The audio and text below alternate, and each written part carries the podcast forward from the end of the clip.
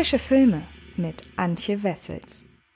Herzlich willkommen zu einer neuen Folge des äh, ebenfalls neuen Fred Carpet Podcast. Ab sofort wird es so sein, dass ihr über dieses Format wöchentlich alles zu den neuesten Kinostarts aufs Ohr bekommt. Also im Grunde das, was ihr schon regelmäßig bei frische Filme zu sehen bekommt, bekommt ihr hierüber ab sofort in noch etwas ausführlicher Form zu hören. In jeder Ausgabe stelle ich euch einen der Neustarts der entsprechenden Kinowoche vor und an dieser Woche starten neben dem hier vorgestellten Harriet, der Weg in die Freiheit, unter anderem noch der Thriller Sympathie, der Animationsfilm Scooby und der, ja, der Horror-Mystery-Film Gretel und Hänsel. All diese Ausgaben findet ihr unter fredcarpet.com. Ihr seid allerdings hier gelandet, daher gehe ich davon aus, dass ihr euch für den Historienfilm Harriet, der Weg in die Freiheit interessiert und worin oder worum es darin geht, verrate ich euch an dieser Stelle.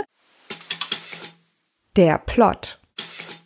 Wir befinden uns in Maryland im Jahr 1849. Minty, gespielt von Cynthia Erivo, ist eine von unzähligen Sklaven auf den Baumwollplantagen von Edward Broaddus. Als dieser eines Tages verstirbt, soll sie an eine andere Plantage verkauft und so von ihrer Familie getrennt werden. Und um dem zu entgehen, lässt sie ihren Ehemann John Tubman zurück und tritt eine aufsehenerregende Flucht an. Tatsächlich gelingt ihr der Weg in die Freiheit. In Pennsylvania wendet sie sich schließlich an William William Still von der Anti-Slavery Community.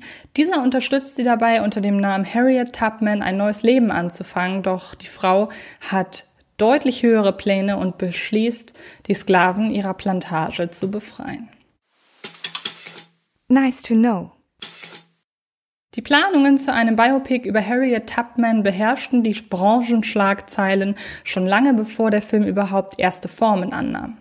Einmal vor rund 20 Jahren, als ein großes Hollywood-Studio auf die Idee kam, die afroamerikanische Sklavenbefreierin mit der zur Erinnerung, weißen Schauspielerin Julia Roberts zu besetzen und einmal vor knapp zwei Jahren, als sich die Black Community daran störte, dass mit Cynthia Erivo eine Britin für die Rolle gecastet wurde. Für erstgenannte Schwachsinnsidee benötigt es keine weiteren Worte und für den zweiten Kritikpunkt lassen sich immerhin insoweit versöhnliche finden, als dass Erivo ihre Sache wirklich hervorragend macht. Die erst seit kurzem regelmäßig in großen Spielfilmen auftauchende Londonerin legt ihr ganzes Herzblut in die Performance der gepeinigten Minty und schafft den emotionalen Sprung zur gegen das System aufbegehrenden Kämpferin Harriet Tubman mühelos. Hier dürfen beim Dreh im wahrsten Sinne des Wortes Blut, Schweiß und Tränen geflossen sein. Aber auch sie kann letztlich nicht darüber hinwegtäuschen, dass der Film insgesamt leider völlig missraten ist. Antjes Meinung.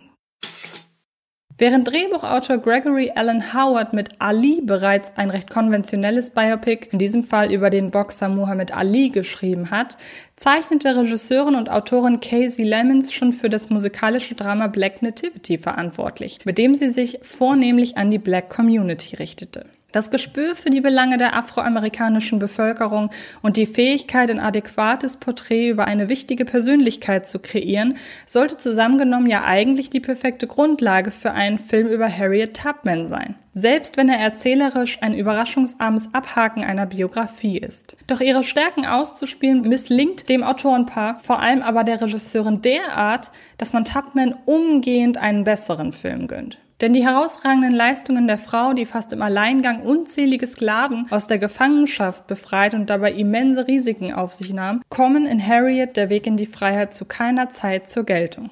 Nach einem recht konventionellen Einstieg auf der Plantage, auf der die als Sklavin noch Minty genannte Harriet gemeinsam mit ihrem Ehemann John zum Arbeiten verdammt ist, folgt im Eiltempo die Flucht, später der Wandel von der Gepeinigten, die ihr Schicksal und das ihrer Kameraden selbst in die Hand nimmt und zu guter Letzt ihre vielfachen geheimen Ausflüge zu ihrer ehemaligen Plantage, von der aus sie nach und nach einen Gefangenen nach dem anderen befreit. Und obwohl der Film mit zwei Stunden und 15 Minuten wahrlich nicht kurz geraten ist, hat man das Gefühl, nichts davon habe in seiner lediglich oberflächlichen Betrachtung auch nur irgendeine tiefschürfende Bedeutung gehabt. Es wirkt fast schon leichtgültig, wie Harriet die enorm gefährlichen Befreiungsaktionen hier mit einem Schulterzucken abtut. Einmal läuft eine der Missionen Gefahr, an einer Flussdurchquerung zu scheitern. Ein anderes Mal könnten sich die von ihrem Aufsehern gesuchten Flüchtlinge gerade noch so in den Wald retten. Aber ansonsten vermittelt der Film den Eindruck, Harriets ehrfurchtgebietenden Leistungen seien vor allem ein spannendes Abenteuer gewesen.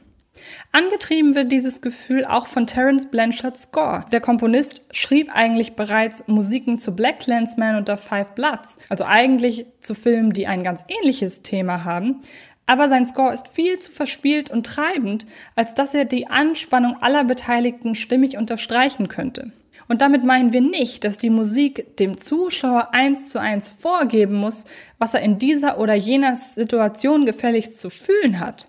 Hier wirken die akustische Untermalung und die bedrohlichen Bilder bzw. das Thema an sich aber derart widersprüchlich, dass sich das Drama und die Anspannung aller Beteiligten überhaupt nicht entfalten können. Wodurch es dann auch wieder aufgesetzt wirkt, wenn die eigentlich so starke Cynthia Erivo eine noch viel stärkere Wutrede über ihre und die Situation der Sklaven hält. Im Kontext zum Rest ist dies zwar eine der wenigen gelungenen Szenen des Films, wirkt aber gleichzeitig wie arg kalkuliertes Oscar-Baiting. Auch die irritierenden esoterischen Einschübe drücken die von Harriet Tubman eigentlich erbrachte Leistung massiv. Wenn der Film es so aussehen lässt, als würde die Hauptfigur einer Art göttlichen Eingebung folgen, die ihr dabei hilft, gewisse Stolperstellen bei der Flucht zu umgehen, dann strapazieren die Macher die Prämisse einer wahren Begebenheit bis aufs Äußerste. Das muss man sich mal vorstellen. Harriet Tubman vollbringt mit eisernem Willen und einer unglaublichen Körperkraft eine schier unmögliche menschliche Leistung, und inszenatorisch stechen vor allem jene Szenen besonders hervor, in denen ihre Tat nicht auf die in Kauf genommene Selbstaufgabe zurückzuführen ist, sondern auf eine außerweltliche Eingebung. Dabei geht es der Figur der Harriet selbst noch nicht einmal klar hervor, weshalb die insgesamt ohnehin eher einem TV- oder in einem Kinolook frönen Szenen plötzlich eine Art Fantasy-Überstilisierung besitzen.